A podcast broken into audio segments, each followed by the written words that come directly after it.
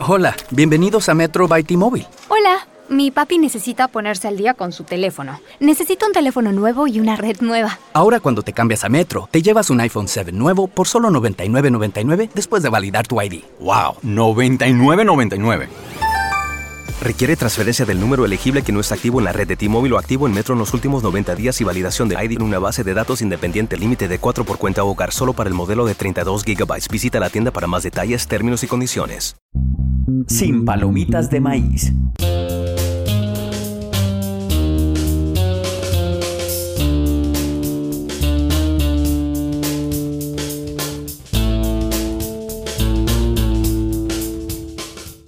Empezamos el episodio 16 de Sin Palomitas de Maíz, podcast de series que hacemos cada tanto desde Punto Link hoy con un nuevo invitado y con Felipe y Juan David que están aquí como siempre en esta mesa. ¿Cómo Buenas, están? ¿cómo estamos? Volvimos. Volvimos llenos de series. Llenas. Mm, no tanto, pero sí, volvimos. Eh, estamos con un invitado muy especial, el hombre más ocupado de la Tierra, puede ser. Y ¿cierto? nos visita. Y viene hasta acá, o sea, está pasando todos los astros se están alineando.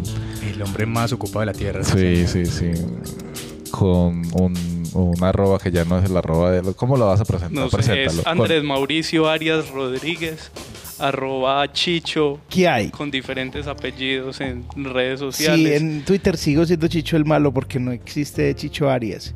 Y en Facebook ya me han dado como cinco eh, Solicitud. solicitudes. Pero es Chicho, que es Arias. Chicho Arias. o Chicho Arias, Sí. que lo tenemos por primera vez en esta mesa. Nos había dicho que quería venir y hablar de series porque ve muchas series. Sí, te queda tiempo para ver series, Sí, eh, hay unos meses del año en que me gusta, en que puedo ver series y otros en los que puedo leer y así, como que voy alternando la vuelta. Pero me gusta mucho, me gusta mucho este pod, pod- podcast, Y Podcast. este podcast. qué bien. Bienvenido al episodio 16. Y Eh, muy bien. ¿Y quiénes más han estado pasado por aquí de invitados? 15, vamos 15 capítulos eh, positivos y 3 negativos, que es ese subterráneo de nuestro podcast. Entonces llevamos 18 capítulos. Y- pero hay tres que no publicaron, ¿no? Es como, Sí, están están publicados. como el Liti de Atari. Pero eran pilotos. Ah, No, están ah, los primeros. Están Como el Liti de Atari. Micrófonos algo así, malos. eso. Sí. Pero el Liti no puede jugar. Él, Y más o menos, capítulos ¿qué? ¿Y qué 14, invitados, 14 qué invitados invitados. han tenido? Invitados de la talla barrial, todos. todos son muy cercanos. Y nadie muy, que con el peso tuyo, amigos. nadie. Ninguno de, Nadie. de tu No, ok. talla. No, tal vez. Pero el más escúchelo. famoso sea escúchelo. Juanse. Sí, Juanse, Que ha Wow. repetido. ¿Cuál Juanse? Juanse. Juanse MS. Ah, sí. la red, el Sí. escritor. Sí, es pues, escritor. es escritor. No, y gente de- Juanse. audios desde todos los rincones del mundo. Del- Ah, muy bien. De 18 rincones del mundo. ¿Y cuál es el tema para iniciar, Carlos? ¿Cuál es? Antes de que arranquemos y a propósito de los invitados, si usted quiere estar aquí en esta mesa como Chicho, Ah, bueno. escríbanos y lo invitamos. Somos muy fáciles como podcast. Si está en Medellín, hacemos lo posible para invitarlo o incluso visitarlo, que también lo hemos hecho.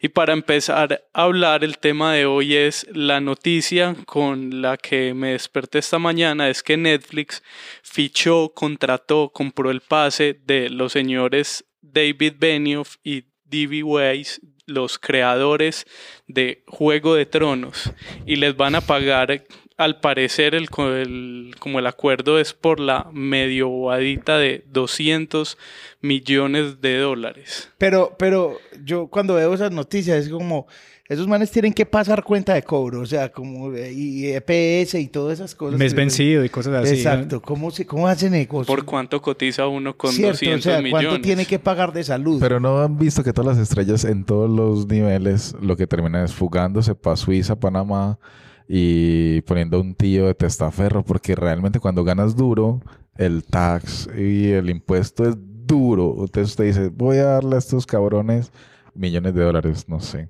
Pero esos 200 millones es el sueldo o es solo traerlos? Yo creo que debe ser No, el, el todo sueldo, debe pues, ser un contrato de exclusividad porque es- el contrato es exclusividad para generar contenido para Sí. la plataforma. Pues maldita sea Pero- lo que sea. Y un, y porcentaje de lo que inventen, ¿no? No. Sí, Claro, no creo que le, no, no sé hasta qué punto llegue el acuerdo, pero me parece importante porque no es un es algo que ha venido sucediendo en los últimos años con Netflix específicamente y ahora con las nuevas plataformas que traen a talentos muy importantes de la industria.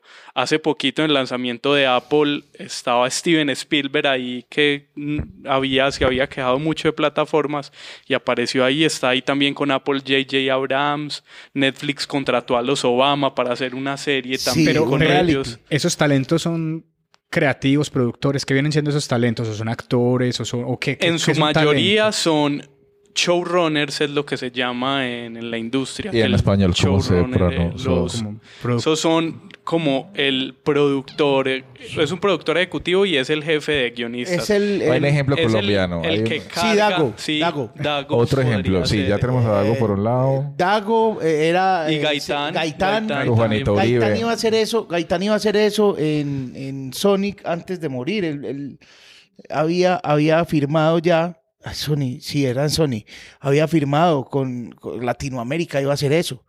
Eh, y, iba a hacer, eh, eh, no sé si esa sea la palabra exacta también para Dago, show- showrunner. Showrunner, pero Dago creo Es que lo es más el que parecido, más- el- sí. lo más parecido que tenemos aquí Voy en a, hacer, Colombia. voy a hacer algo para, para lo que estoy perfectamente diseñado y que sé hacer mucho y es hablar desde la completa ignorancia. Bienvenido. Eh, ¿Quién de ustedes vio y sigue y ama Game of Thrones?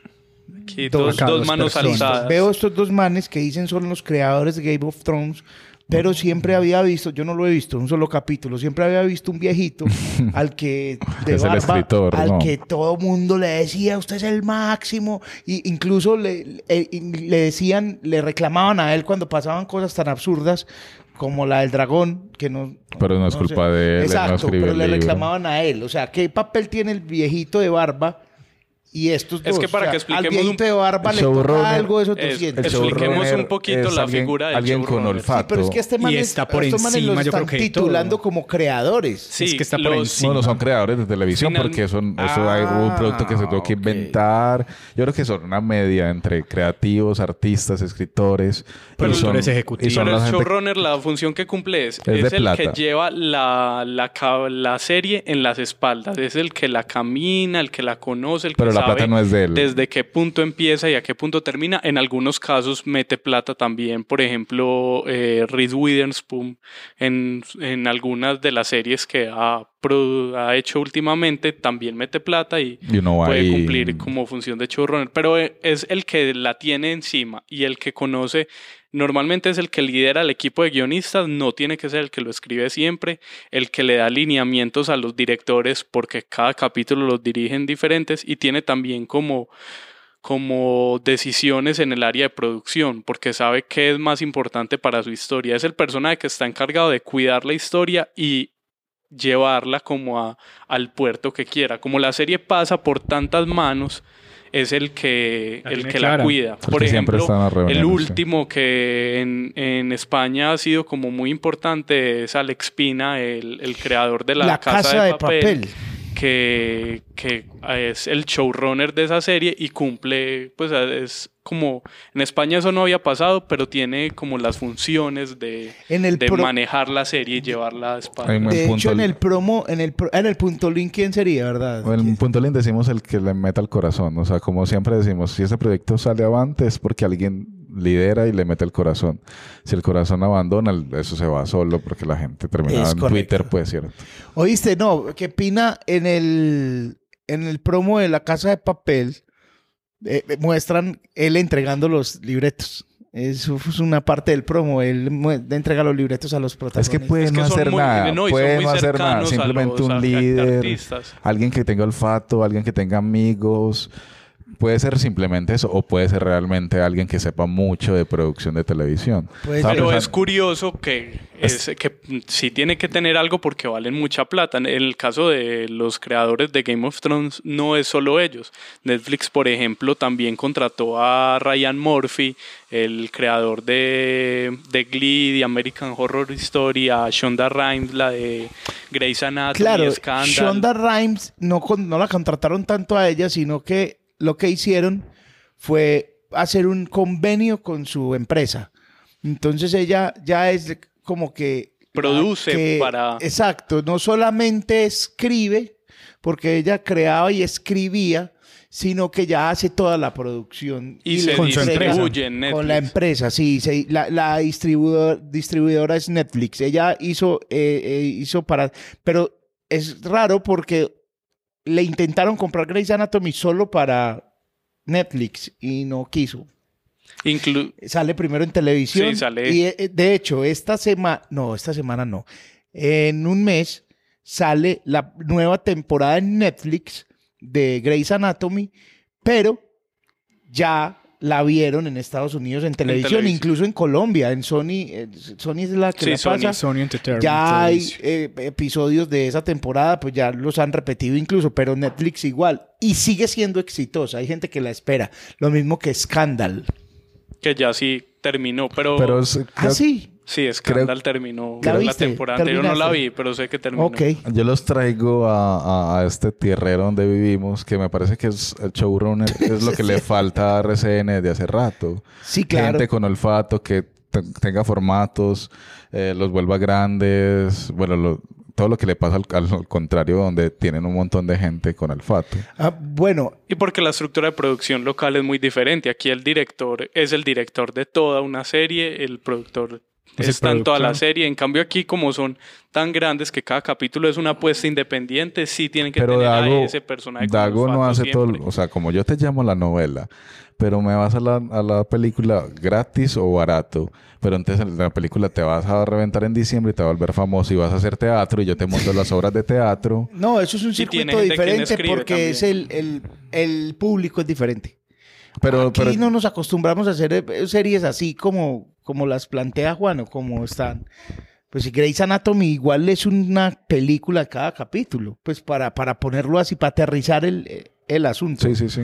Y puede desaparecer el, el protagonista cuando quiera. En cualquier momento desaparece. En Grey's Anatomy, si algo tienen es que matan gente cada 15 días. Pero Entonces sabía es dónde diferente. por Es que es un hospital. Un, un Es- doliente es, que es un hospital. Pero es que matan los aliviados, no, no matan los enfermos.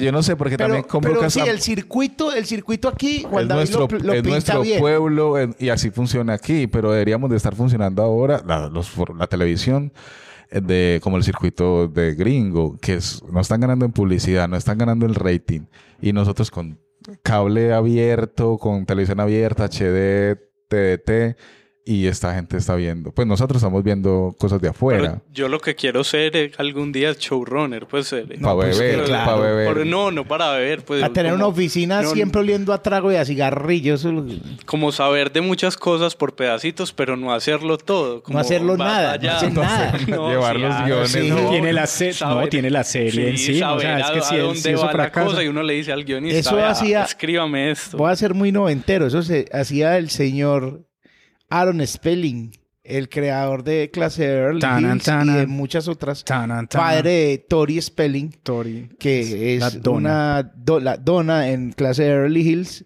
que, que regresa, ¿no? Y Regresa en sí, Netflix. sí, no, no sé en dónde. De- Pero, pero no venga, no nos desviemos del tema. Vamos a lo realmente importante, el, los 200 millones, no mentiras. ¿Y qué Eh, serie van a hacer o qué? Entonces el Ah, acuerdo no, no, es esos van a inventar dragones y quieran. cosas Entonces, y ellos, demogorgones. Por ejemplo, en este momento están comprometidos con Disney para hacer terminar la trilogía, una nueva trilogía de Star Wars que se entrega en 2022. ¿Otra vez? Ay, Ese- no. Y me imagino que paralelamente Pero están trabajando en Netflix para hacer un nuevo proyecto. De, de, vea, tenemos esto para que hagamos y, y Y hagamos. aquí con, es- con esto pagamos la platica que, que nos dieron. Pero juntar ya tantas veremos qué estrellas... pasará, porque tienen muchos nombres detrás. Sí, Netflix. mucho peso. Y RC otra vez el campo, eh, aquí lo, lo rural, que RCN se gastó como 90 mil millones cada año y la apostó fue como por traer gente, bueno, no, no showrunner específicamente, pero sí actores, modelos, el presentador y el productor como estrellas. Y tam- también ha fracasado porque realmente las estrellas no hacen todo.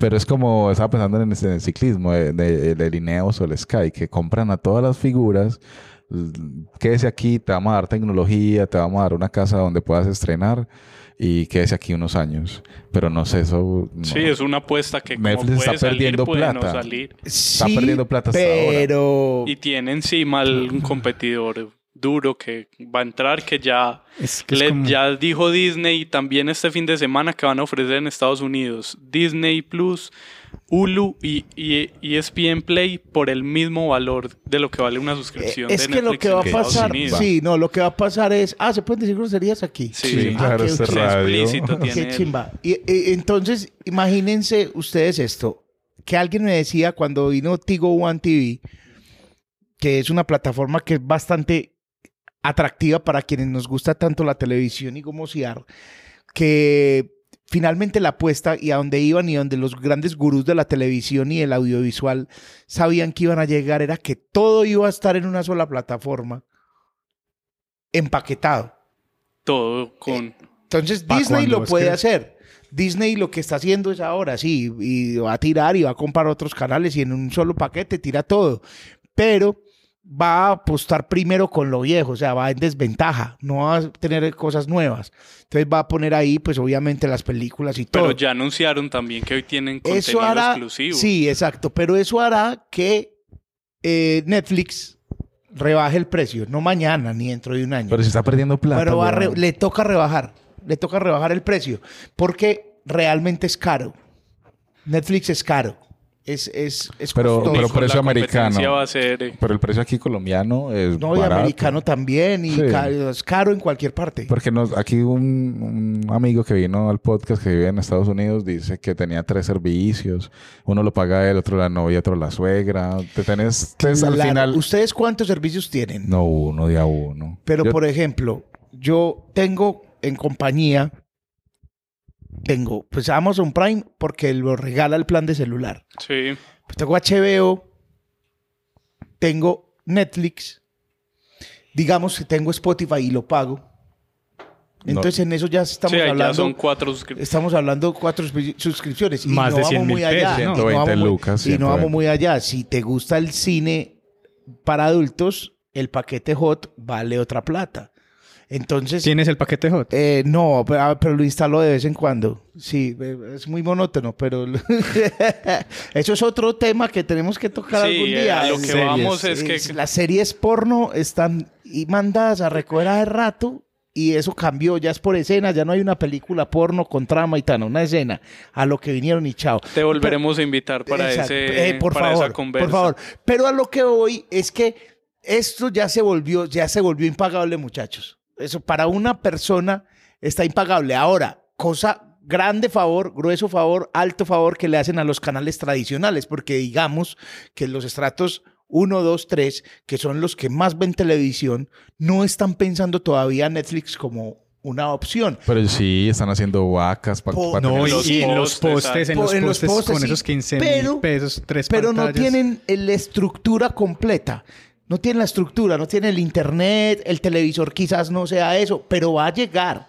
Ojo, va a llegar. 2022. o sea, Ex- el lanzamiento Puro- de Yo lo Disney. pongo 2025 Puro más o Facebook menos en el No que- nos va a Yo tocar creo que chicha, no. Ahora, weón. cuando uno dice esto, los canales de televisión en los que trabajamos, pues por Dios dicen, eso es mentira, usted está diciendo caspa, no está diciendo, pero que cuando uno dice, siendo muy exagerado, la televisión se va a morir,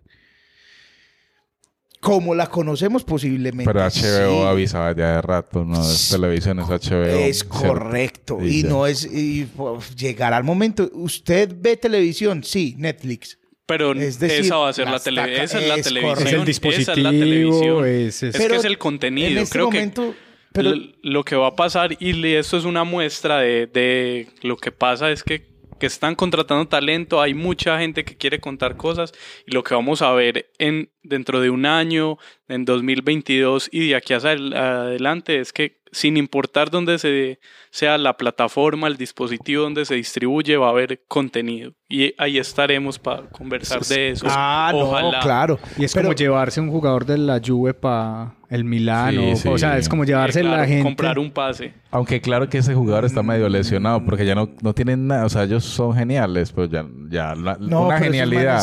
Ha- tener algún hagan- producto ya. Haga dos genialidades seguidas. Ya Es les va que a es llegar. va- duro. Vamos a ver. Aquí Bueno, estamos para ¿Quién hizo Vis a Vis? No sé, pero creo que es la misma productora de, de Alex Pina. No sé Es- quién es el nombre, pero es la misma productora. Él puso Vis a Vis y puso La Casa de Papel, si no me equivoco. Por ejemplo, hay dos genialidades. Ah, vale, vale. Pero puede ser la misma productora. Eh, entonces, entonces sí. él, eh, ya tengo, ya la, veremos, Ya tengo ya- la ruleta. Veremos qué pasa y tendremos mucho que ver y comentar. La Te- ruleta. Termino ¿algo antes de la ruleta con esto. Claro, en Colombia, por ejemplo, a Juan David le gustan estos datos. La televisión, el rating lo ponen. En el caso de Antioquia, en el caso de Medellín, lo pone el norte. Por eso todos los lanzamientos de novelas, todas esas cosas las En hacen en. Puerta del Norte, en Bello. Sí. Porque dicen que la, ca- la- dicen no, está casi seguro que la cantidad de people meters que tienen están ubicados del, del centro al norte. En el sur casi no hay people meter por una sencilla y clara razón. La gente del sur ya no ve televisión. Entonces votan el people meter ahí. Estoy diciéndolo pues desde una Una sesgando es- socioeconómicamente el, el A área la gente que vivíamos en el norte. Pues, Claro, so- eh, eh, pero está comprobadísimo que estratos 0, 1, 2, 3 son los que más consumen televisión. Entonces van y ponen un people meter en el poblado a un señor que vive ocupado, que llega a la casa, se informa ya, porque la mayor parte de familias prenden el noticiero, la arrastra es el noticiero para ver televisión convencional. El señor ya se informó por internet, llega a la casa y que ve una serie, el televisor no lo prende, el, el decodificador. Prenden ¿dónde está? Netflix, El prenden- people meter no está. Entonces no, no está prendido, entonces ellos no lo hacen, entonces lo, lo ubican es para el norte. Por eso, muchachos, ustedes ven que esos lanzamientos los hacen en Puerta del Norte Sí, y los hacen para ese lado. Para acá, para el sur, no hacen Hay mucho. que pautar este podcast se, para el norte. claro, Si nos ven, del- si nos escuchan y del norte. se ve. Los Pacheli que tengan No, un saludo. Que quieren hablar de una serie, nada, Sí, pues, que por ejemplo, po- que no hemos hablado. Telemedellín, 10 de la noche. Domingo. Entonces, va- se va corriendo. Ese es, ese es el otro debate. Y en Colombia es la costa. Soledad Claro. Atlántico. La Soledad. costa siempre Le pone al- explico, claro, la costa es porque la costa es un gran, una gran región unida. Nosotros no somos una región unida, la, la andina, no lo somos, somos diferentes. Mucho. Eje cafetero y, y Medellín es completamente diferente. En cambio, la costa, por más que se odien, se detesten, de Río Hacha, Santa Marta, Cartagena, Valledupar, todos hacen una gran región. Eso explica por qué cuando le dieron la tunda a RCN se la dieron con dos puntos. K. Morales, Ah, vale. tarde lo conocí. Rafael Orozco, Vallenato. Y RCN no reaccionó nunca. Lo ¿Cómo que último, no? Diomedes Gali- por Gali ahí, ¿no? Galeano. que hizo, lo último que Gali hizo. Galeano es donde eh, juega. Gali. Galeano de RCN. de pero RCN, no, pero no pasó nada. Pero es de los Andes. Pero no pues, puedes eh, poner un artista andino. Y después pusieron, y después medio reaccionó. La gran, los dos grandes mamonazos de RCN fueron costeños, Diomedes y el Joey. Aprendiendo Ahí con está, Chicho. Por eso es tan Chicho, ocupado, porque está, está aprendiendo mucho. Para datos. irnos antes de la ruleta, vis a vis también está Alex Pina aquí como creador. Ah, bueno, entonces tiene ahí está. Un showrunner, español. Te iba a decir, es que hay que hacer una serie de un costeño pobre. Ese es, eh, ya. Un con NN, pero. Sí, un NN pobre. ¿Cómo se llamaba el personaje? Nerón Navarrete. Nero Navarrete. Ahora Vamos sí, con la ruleta. ruleta. Vamos. Momento más tensionante. Flecha. eh. Al Flecha es el de, el de ah, Sánchez Juliao. ¿A quién le va a tocar arrancar? ¿Al invitado? No. No. Muy bien. Por Carlos. poco Ay. Como le gusta Pero, empezar, marica, como le gusta siempre. empezar. Claro, para estar más tranquilo el resto de él. Pero entonces la dinámica es, vas a hablar duro, Sí, te vas no. a despachar. Vamos a hablar eh, cada ¿De uno qué 10 serie? minutos de una serie. De que una, yo puedo hablar de dos. No, no, Puede no, meter no. ahí, algunos No, meten es ahí que la- tengo dos porque voy a hablar es de, perdón, que que me estoy Pero es el tomando tiempo de la- Carlos, Tiempo de. Carlos. Es en tu tiempo, no, no, Ahorita hablamos y vemos. Yo voy a hablar de dos series. Pero no diga cuáles para No, voy a hablar de dos, de- Díganos no, la voy a misma. hablar de no se dos series porque tocan un tema que me gusta. Música. Muy bien. Listo, entonces voy a hablar de dos series y son las series más, an- más impopulares de los últimos tiempos. Ya veremos.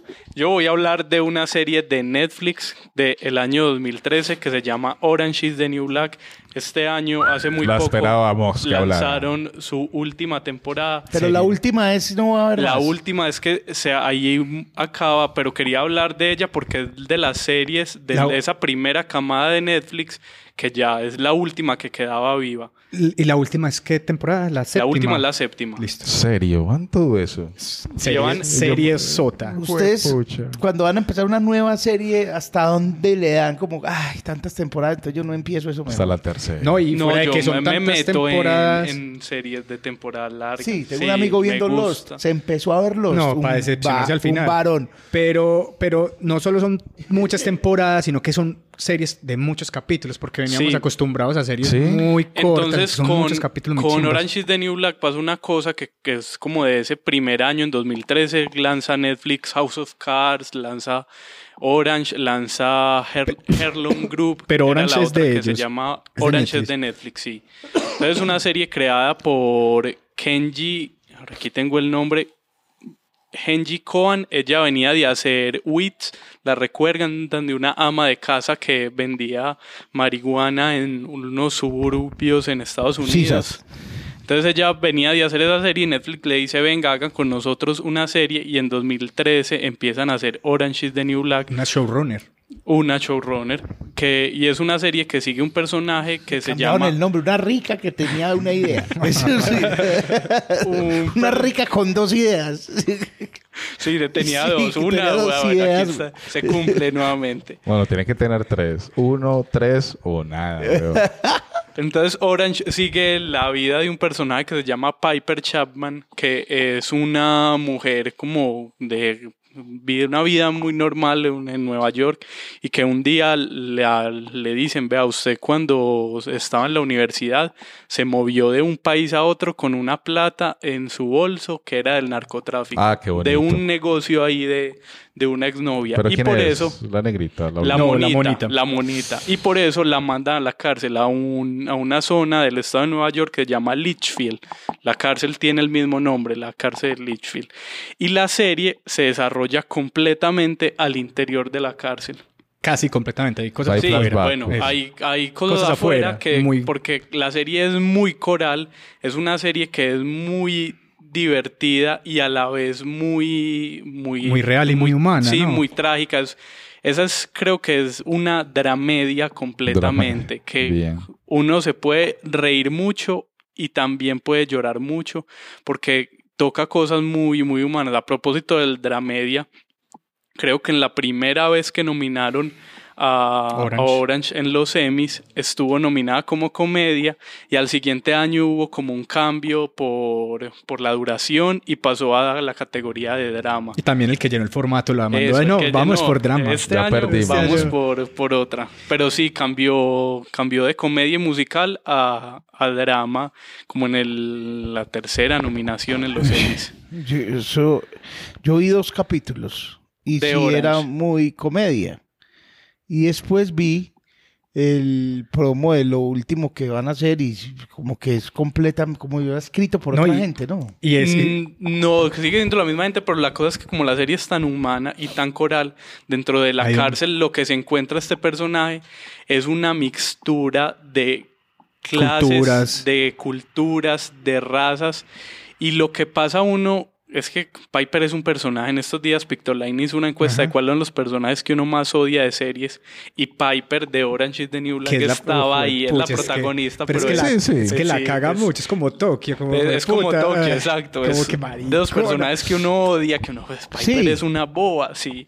Y Por las decisiones, por lo que piensa, por lo que hace. Exacto. hay veces. Y a los personajes que uno se enamora, que uno sigue, con los que uno llora y con los que uno ríe son otras. Son las latinas, La son las negrita. Negritos, son los, La loca. la- la- los locos, porque claro, también hay psiquiátricos, hay muchas lesbianas, porque conviven No. todas estas mujeres dentro Veo de la dos cárcel. trailers y eso es lo que ve. No, y, y hay una cosa muy poderosa y es los personajes femeninos, como ocurre dentro de una cárcel. sí, o también sea, los, cada personaje da un poderío 2000 y- increíble que volvemos a eso que hablábamos siempre en, los- 2013. en las series, que es ese, ese poderío femenino. Pero mira Eso la es fecha. hermoso, porque pero mira la fecha, es- 2013, todo, todas las series femeninas se dispararon y creo que aún se mantienen. Pues, empiezan a crecer y cada uno de los de los capítulos en no son todos, pero algunos siguen esa estructura de que cada capítulo sigue a un personaje diferente. Entonces tienen 91 capítulos, pues hasta ahora que se terminó cada cada temporada era más o menos de 13, 13 episodios. capítulos. Y, y seguían por capítulo a una reclusa diferente de la serie. Entonces está el personaje transgénero, está el personaje religioso, La viejita. entonces, la viejita. Entonces uno veía el background de ese personaje y cómo llegaron a la cárcel.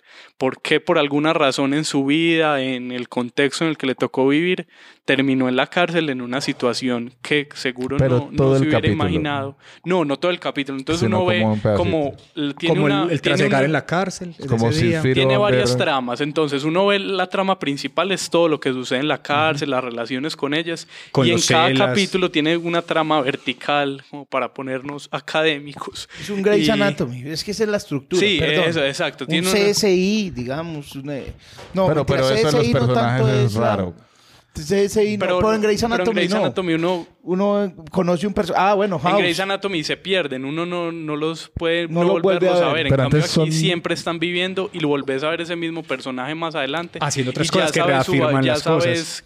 Sabes que- por qué bueno, pasó y pero en Grey's Anatomy está. lo pueden hacer con los médicos también. Pero sí, la estructura es, tiene una trama horizontal, que es lo que sucede en la cárcel, y unas verticales, que es lo que uno ve que sucede con cada personaje. Pero 90 y lo hace que uno se enamore. No, no 90 personas, 91 capítulos, y los personajes son muchísimos. Pero por eso en cada Por alrededor de 20 personajes. Ah, no, no, y no Y siempre. por- no sobre todo la primera temporada con es esa, con esa estructura y a veces se repiten. Entonces ve uno momentos de la vida de ese personaje en diferentes capítulos.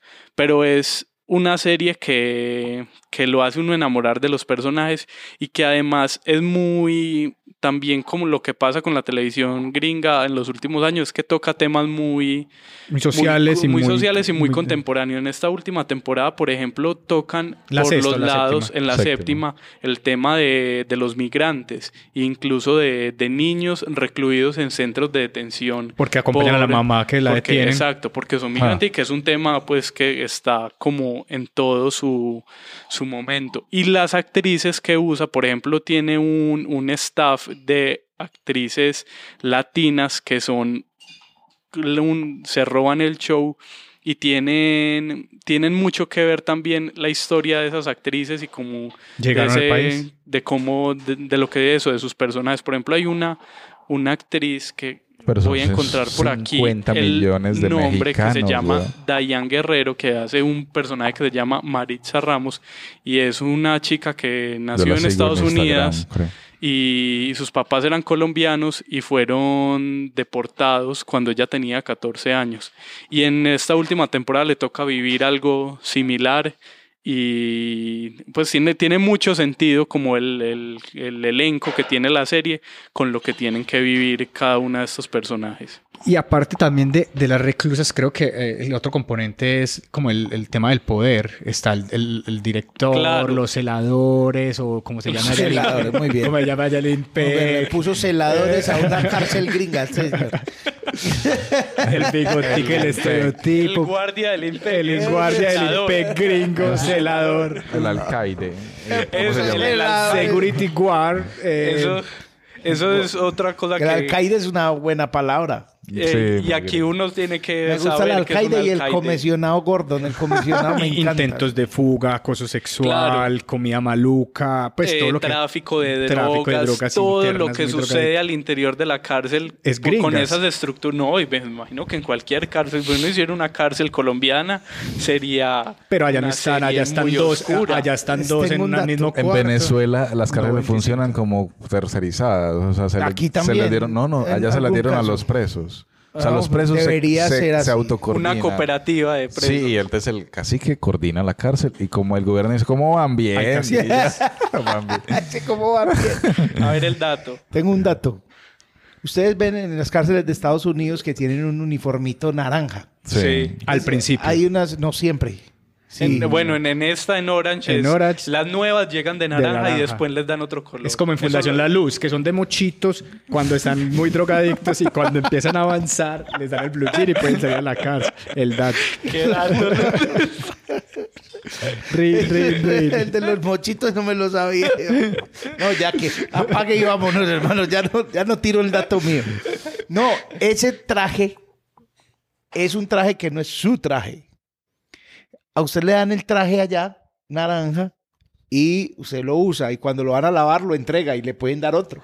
Ah, sí, por eso es la Ah, lavandería, por eso es... Comparten traje, eso como American, en la historia americana X. Pero vení, una cosa, acá Orange is the New Black es porque llegan naranjadas y después se cambian o porque Piper llega a un combo muy de, de latinas o de otras cosas que no, No, están. es porque llegan pues por esa simbología también del, de los colores con los que llegan la Que- nueva reclusa. Orange is the New Black. Incluso un- Orange está, pues, está basada, eh, no sé si toda la serie, pero inicialmente está basada en un libro que se llama también Orange is the New Black, Crónica de mi año en una prisión federal de mujeres.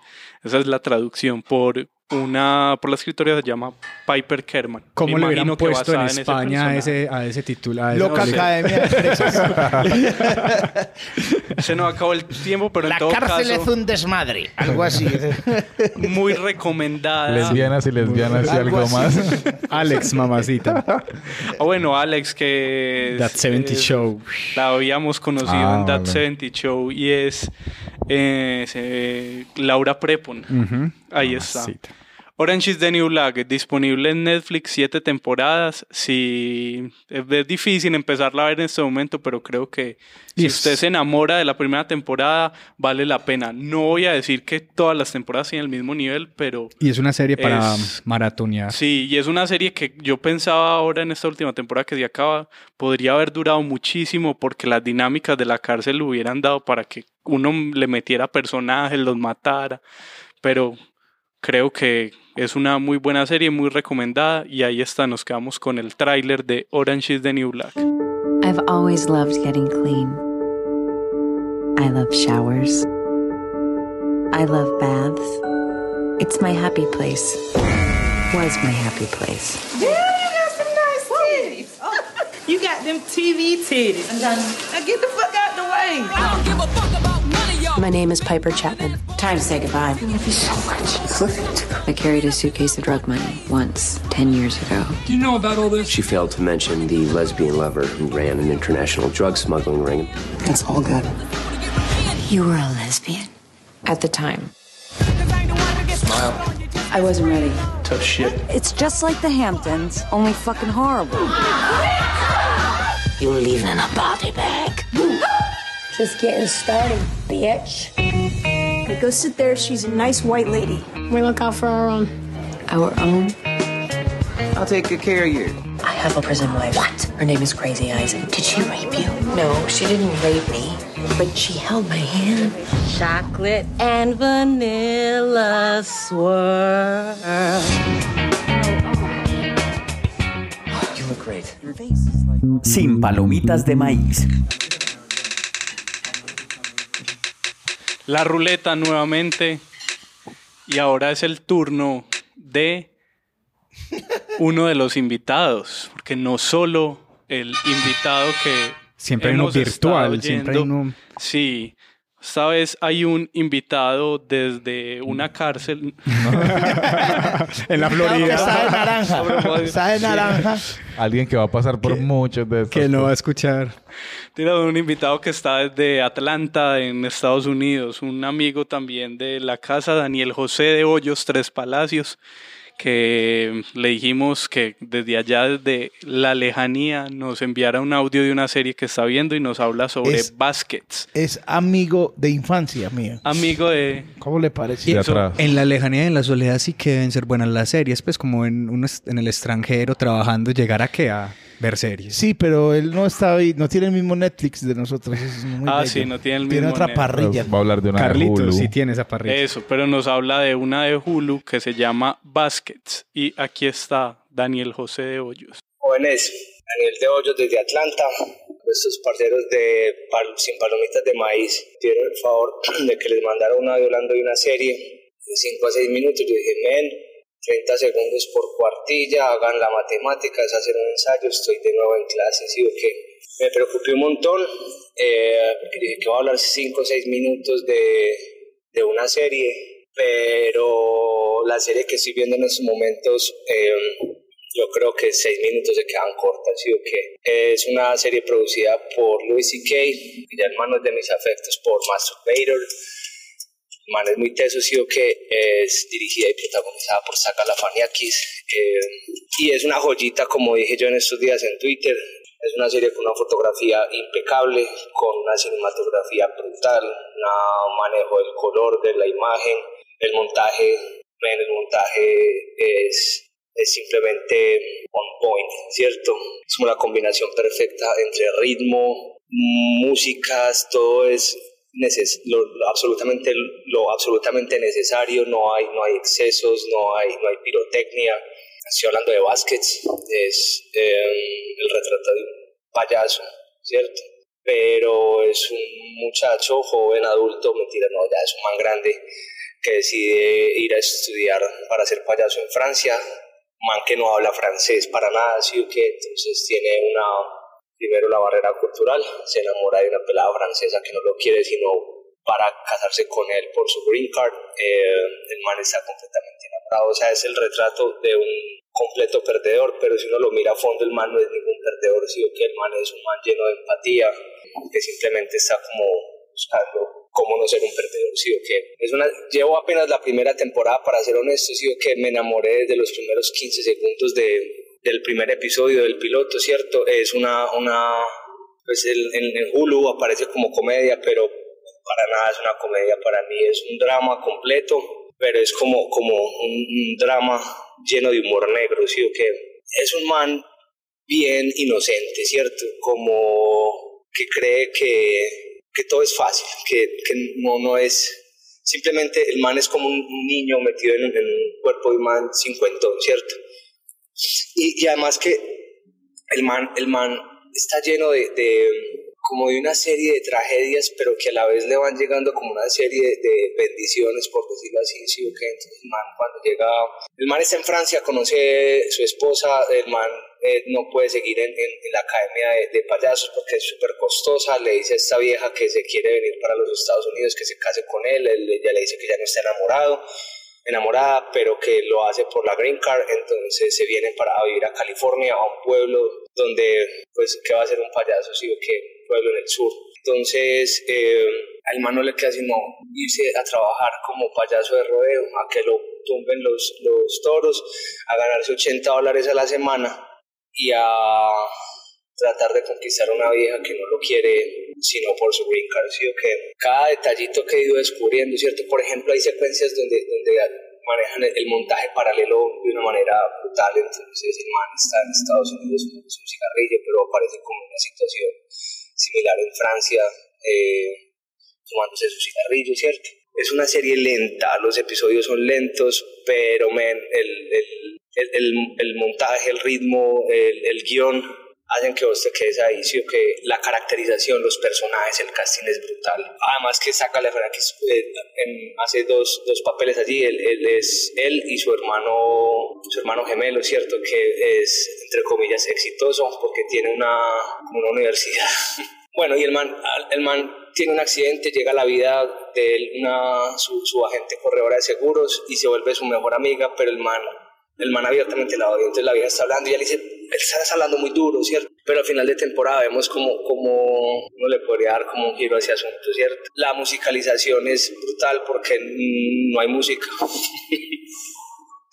Mentiras que sí hay música, pero son toquecitos perfectos de música. Esa vaina está basada sobre todo como en el diálogo y la fotografía, ¿cierto? Eh, um, de nuevo, la fotografía es impecable, la temperatura del color que manejan es es bien bonita, es, es, muy, es muy natural todo, como dije al principio, sin, sin pirotecnia. Creo que uno, uno se queda corto de palabras para, para describir esta serie, en mi caso, porque la, la, la quiero un montón, ¿cierto? La aprendí a querer mucho, le doy gracias a Hulu por recomendármela. yo siempre he querido a Zach Galifianakis. Creo que esta serie retrata un poquito lo que es el man, que es un man con un humor bastante negro y se las recomiendo. Eh, hay unos personajes fantásticos, eh, tiene un guion muy bien cuidado y es bien entretenida, ¿sí? que entonces es el retrato de un payaso. Yo creo que es el retrato de muchos de nosotros profesionales que en algún momento se han visto con su carrera venida a menos, ¿sí? que entonces ahí se las dejo, Baskets, no sé si estará en Netflix, eh, en Hulu está, y ya, un abrazo parceros desde Atlanta, todo bien, la buena. Sin palomitas de maíz. Sentí mucho, sentí a Daniel muy conmovido. O sea, como que es que Marica les pegó en el alma esa serie. Tienen que vérsela. Eh, que ¿Ya la viste? ya no la habían recomendado. Sí. Juanse eh, ¿Vos ya la no la había No, Ah, no, recomendado. la, la nombró, Juanse sí, Juanse la nombró. Baskets, una serie que, pues, como lo decía Daniel, producida por Louis C.K. yo soy y- muy del man. O sea, ¿Te gusta Louis C.K.? mucho, mucho, mucho. Mucho. C.K. era el reemplazo natural de Seinfeld. Y no en solo... todo el show business, no solamente en comedia, en todo el show business es- era el llamado, pero no le fue tan bien a la serie de él. No, y Sí, el man a no las que ha tenido. Bueno, y no solo Louis C.K. está en esta, sino que también Zach Galifianakis. Ah, el que- el barbado de- Exacto, lo el barbado de recordarán ¿Qué por pasó ayer? ¿Qué pasó ayer? Ahí estaba la Alan. recomendación. Not in the table, Carlos. Esa es la gran, la, gran, la gran escena. Ahí está la serie de Baskets que, que está, se emite por FX, pero también ¿Y de está qué es? disponible ¿De qué- en de qué Hulu trata? para que la Escuché, vean. escuché, Ahí lo, lo que decía Dani. Nuevamente la ruleta. ¡Tarán! Muy bien. Va a tocar el invitado casi al final, lo mejor. Mejor, Lo al final. mejor al final. El arrastre para el final. La Muy bonito arrastre. Todo. Nosotros somos el noticiero, entonces. En, eh, en este momento de sección eh, de suspenso, vamos a hablar de una serie muy famosa. Es muy raro en mí hablar de cosas de mainstream, pero bueno, a veces Sí, se me chispotea. Pero ¿por qué chispotea? Eso está muy bien. Yo no, No, está entiendo muy por qué mal. tienen Está mal. muy mal. Porque está mal. Porque que Juan es- David o sea, es la Sí, contracultura. es el- No, es el reticente. podcast, pero es no, no necesariamente, Juan, tenés que... Te va, va Eh, una o sea, serie que te gusta. Sí, pero no necesariamente tenés que... Ir en contra de la marea. No, puedes hablar de ellas yendo en contra, pues también. Voy a hablar mal, voy a cambiar todo el libreto que tengo. Stranger Things. ah, qué linda Con serie. ustedes. Una serie que llegó a nosotros en el 2016. eh, no quiero recordar qué estaban haciendo en el 2016. eh, una serie web, o sea, se puede llamar web porque es para Netflix eh, exactamente, de Ese suspenso. término de, en desuso, creo ya. O serie web. Serie web, Series weón. web. No, no, en el se- 2016 no pasó por televisión, fue en la pantalla chica, mediana, perdón. De suspenso y ficción, eh, distribuida por Netflix. En resumen, es una pandilla de niños de pueblo en Estados Unidos donde pasan cosas extrañas de monstruos, superpoderes, cosas que los adultos no ven, no entienden y creen que es de, son de niños. Pero este man le, le bajó la, le bajó como Pandilla. como, como tres meses de reuniones de guionistas y es que De pueblo. cosas raras, de- pandilla de pueblo que pasan cosas raras. ¿En qué le bajó era? Warner, 50 tranquilamente. reuniones creativas le bajó. Los hermanos. Pero está bien, está bien. Los hermanos, ¿cómo se llaman los hermanos? Los Hermanos hermanos Duffer. Duffer. Duffer, eh, Son gemelos, eh, mellizos. Originalmente la serie se conocía como Montauk, Montauk, ya que ese era el escenario del guion donde se encontraban cerca de Nueva York, localidad cerca a Long Island. Y obviamente después de muchas discusiones se llegó a 100.000 nombres. 50 reuniones. Sin- eh, se escogió Stranger Things. Me, me encanta el nombre, perdón Sí, que te interrumpa hubiera tanto. sido muy pelle O el otro. Sí, porque si usted le pone, eh, sí, eh, Montón. lo pone Andes, pues por decir algo, Sí, sí, como si sí. fuera una serie antioqueña, Eh, pues dice, ah, sí, está bien, y, lo- y- y- y pone una jurisprudencia ya, pues entonces usted, o quizás un tejano no la vaya a ver, o incluso yo, que va a ver una Yo cosa creo que gringa. también el cambio, porque podía ser como Twin Peaks, que era el pueblo Claro, de. Pues sí, era, no, o sea, están haciendo y Twin es- Peaks. además que es una evocación. Sí, sí, sí. Pero le puso Cosa rara. Cosas Es raras, muy bueno. cosas el raras. nombre es muy bueno. Eh, la historia se sitúa en un, fic- en un eh, pueblo ficticio del condado de Honk- Haw- Hawkins, Hawkins, Hawkins, en Indiana, en Estados Unidos. En los pueblos de Estados Unidos, de hace rato las series están diciendo que pasan muchas cosas, muchas cosas raras. Desde los expedientes secretos. Sí, todo, todo, todo pasa en los pueblos.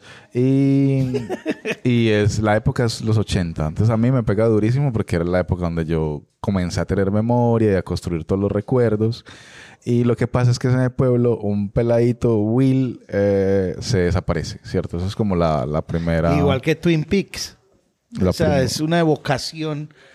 Todo es una evocación. Es decir, eh, Pero todo Pero- es perdón, meto la cuchara, Juan. ¿Por qué les pareció la primera temporada? Que eh, fue el primer golpe que nos metieron, no Es estábamos preparados tesa. para eso. ¿Cómo les pareció? Eh, lo que pasa es que es una evocación. un- yo fui a verla completamente consciente de que era una evocación a todo lo que a nosotros nos pareció raro. Es que por eso el nombre también es bueno. Pues cosas extrañas. A mí me parecía súper extraño E.T. Me parecía súper extraño mi amigo Max. Sí, me parecía súper extraño Cocoon. Uy, me parecía súper raro. Parecía súper raro. Y estos manes crearon eso y dijeron, sí, listo, esto es una evocación muy bella y esta gente de esa época los vamos a enganchar. Y lo lograron. Lograron, pero con lo la gente. extraño de nuestra época. Obvio, lo pintaron con lo bueno, con lo bonito. La música, Con la claro. música, con el color de esa época, la ropa, La ropa. los peinados. Pero creería que alrededor de todo eso está la ciencia ficción, que creo estaba muerta hace mucho rato. Sí, no Pues había sí, estaba tantas como en reposo. Inclusive eh, Stand By Me cuenta conmigo que lo dan en Teleantioquia, Teleantioquia de película, algo así. eh, Mamá no podrá volver a tener hijos. Que era una película muy blanca, pero eran unos niños que caminaban por la carrilera del tren y sí, cambiaban mucho. Había un gordito, por supuesto, siempre en las siempre hay. pandillas. Ahí, en los Goonies, ¿te acuerdas de los Ah, Goonies? bueno, eso también, los Goonies, es una ocasión a los Goonies. O sea. Haití, bueno, hay muchas. ropa pues, que usan, eh, sí. Entonces está el gordo, el afro, el gafufo o el o ella, la chica. A partir de 2013, la chica. Y esto es una pandilla eh, por Mike, Dustin, Lucas, Will. eh, luego llega Eleven, un personaje rarísimo. eh, y, y Max. Y Max Mamá, sí. Max de 13 años. Tiene 13 por años, Dios. Carlos Esteban, por amor a Dios. Yo quiero una Max en mi vida. Me, me saca de casillas sobremanera que Dustin, el gordo de Stranger Things, es flaco. No, es un anuncio para lo que va. pues. es, es flaco. Ahora tiene una enfermedad que no recuerdo el nombre, que por eso es que no tiene Matoso, dientes. ¿cómo es? No, él tiene... Es ahorita algo con les los digo. dientes. Él Sí. realmente no tiene, no tiene dientes. clavículas tampoco. Por eso tiene los hombritos así. Y él trabaja para una fundación o hace parte de una fundación que siempre está dando a conocer esta...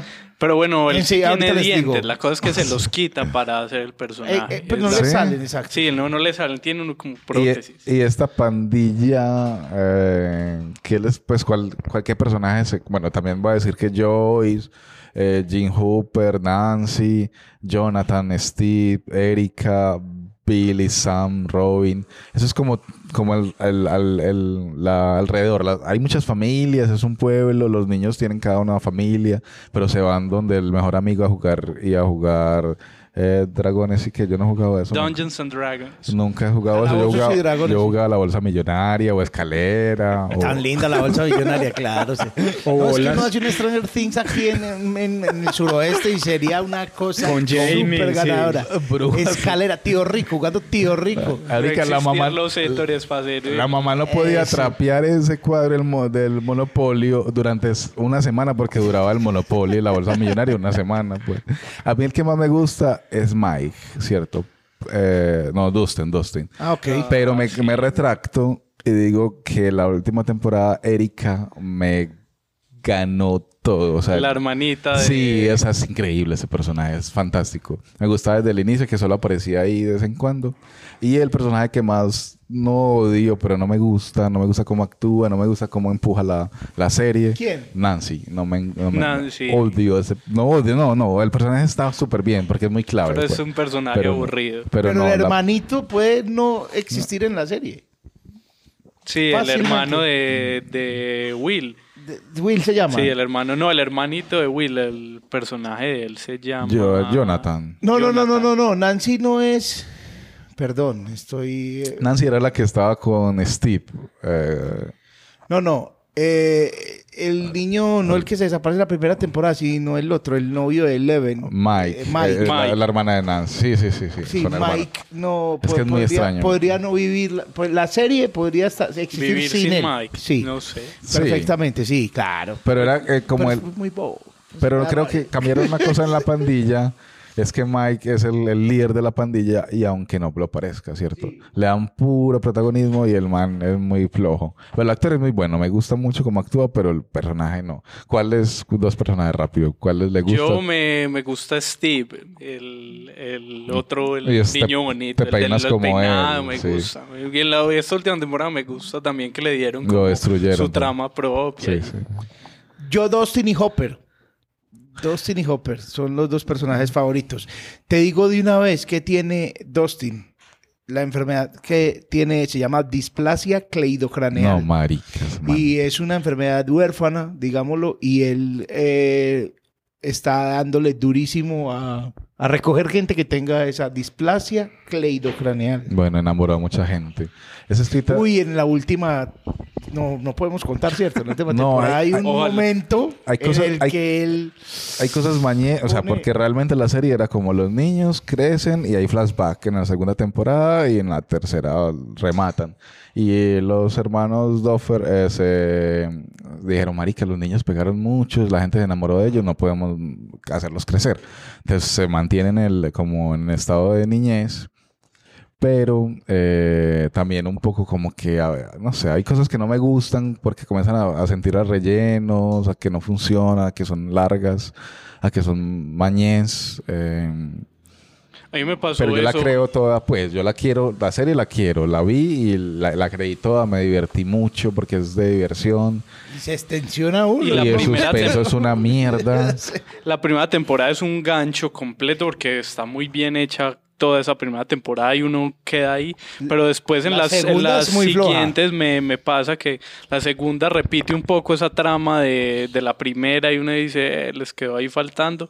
Y la tercera me gustó mucho más que la segunda, pero me parece que la hicieron la fácil metiendo esa trama rusa, pues como que Pero por es- la época... Pero ya la Por la- habían metido desde el principio también. Sí, sí, ¿cuál es? Sí, cuál de era? la primera temporada ya habían dado algunas... Y que, que dejado por ahí migas de pan de comunistas. Sí, Sí, claro. Sí. Recuerda que ella iba y, y veía eh, rusos.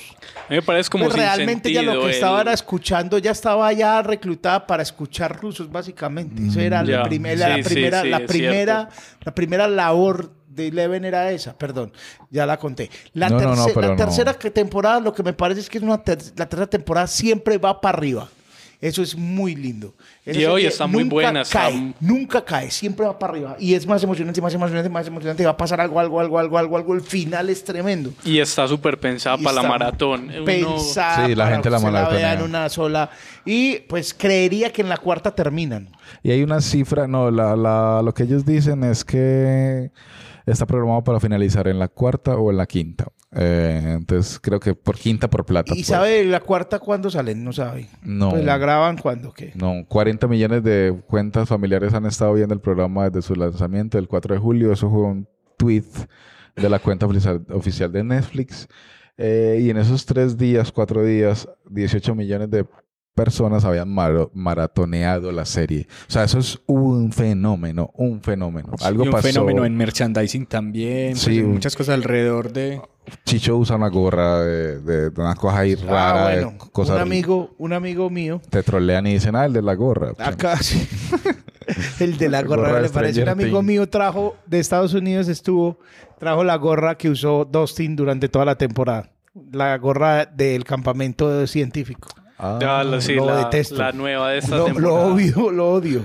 Y por ahí vamos, en mi tiempo se me acabó como último, como remachecito la música, o sea, hay playlists en Spotify y Deezer del playlist y es la música Desde que la época. o sea, no escuché yo, pero sí la escuchó, yo no tuve hermano mayor, pero sí los los mayores y creo que es re nostálgica, muy buena, la plata se les fue, hay mucha plata porque fue canciones buenas y de bandas poderosas. Entonces también como la- el sonido ayuda a, Evoca, a sí. evocar, a acelerar, a volver a poner drama y, y- y no olviden, o sea, no crean que porque hablamos de esto aquí divertido, no es de suspenso. O sea, da miedo, hay monstruos, no los decimos porque no queremos arruinar nada, pero, pero da miedo. Pero si no la ha visto, es, es Eh, de lo play- que hay que ver. eh. Play, porque no, no, no las para para viejito, ya viejito no la vas a Y para que entender. tenga de qué hablar también. Para ver de día, para ver de día. Epa, vamos con el, con el último tráiler, no sé.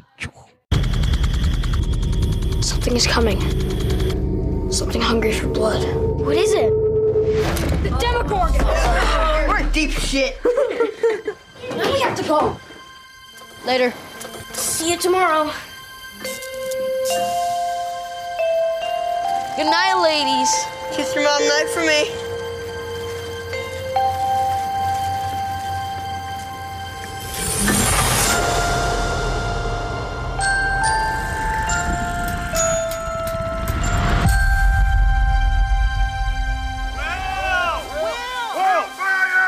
Will is, is missing. I don't know where he is.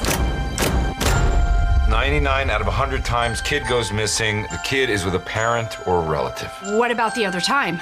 What? You said 99 out of 100. What about the other time? The one! The one! Wow! Wow! Guys, I really think we should turn back. You guys hear that? That's not Will. You're in trouble, aren't you? We've sealed off this area. This is where it came from? Yes. And the girl? She can't have gone far. Find her. Do you really think it was a coincidence that we found her the same place where Will disappeared?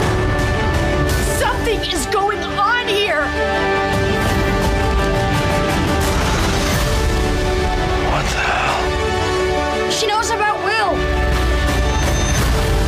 Is there any way that you could reach him?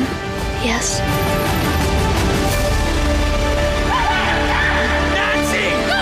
What if this whole time I've been looking for Will? I've been chasing after something else.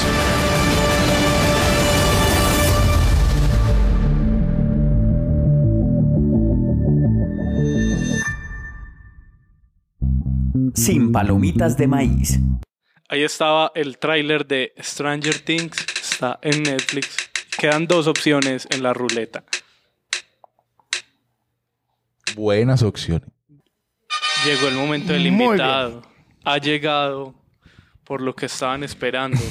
No jodas, no jodas. Los voy a decepcionar tanto. Mucha a todos. gente, mucha gente se quedó hasta este Sí. momento del Los voy a podcast para decepcionar escuchar. oyendo este mucho. podcast por primera Un saludo a los troles de Chicho que están escuchando esto para luego hablar Los voy a mal de él. decepcionar mucho, mucho. Eh, Ave María, es que me siguen a todos lados la gente que me... Qué bonitos. O sea, comentan aquí, allí, allá, Dios mío.